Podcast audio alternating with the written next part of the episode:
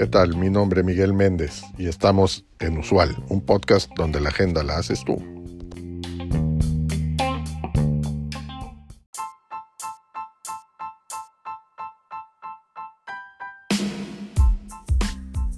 En Latinoamérica, después de Brasil, México es el destino más atractivo para los inversionistas de capital de riesgo, creciendo cuatro veces el monto invertido desde el 2017, así como también el número de startups ha aumentado significativamente.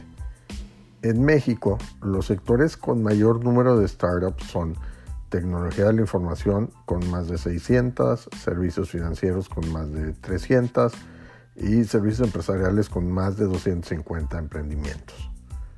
Las principales barreras a las que se enfrentan las startups en México, que no difieren mucho con el resto del mundo, son falta de atractivas fuentes de financiamiento, un esquema tributario más laxo, eh, retraso en pagos de clientes, eh, temor al fracaso, corrupción, inseguridad y escasas alternativas de mentoría.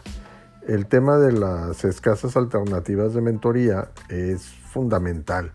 En el año 2019 dejó de prestar servicios el, INADEM, eh, que era un instituto enfocado al apoyo de los emprendedores del país, no solo con programas económicos, sino que también con mentorías en todo el proceso, el proceso de inicio de, de operaciones.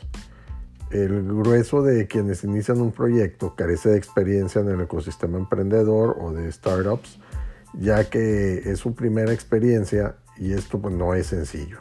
Un buen acceso a mentorías con personal especializado seguro disminuiría el muy alto porcentaje de nuevas empresas que cierran sus operaciones antes de cumplir 24 meses.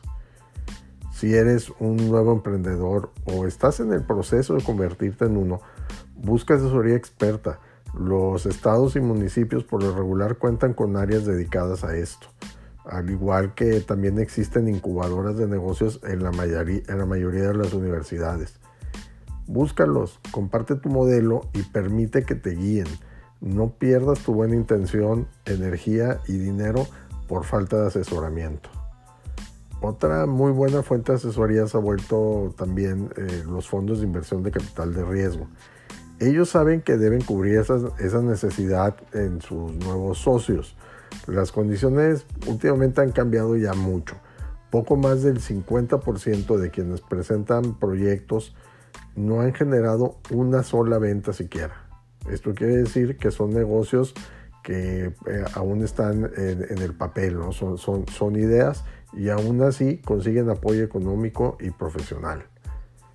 El momento de iniciar es ahora. No dejes pasar la oportunidad de mejorar el mundo.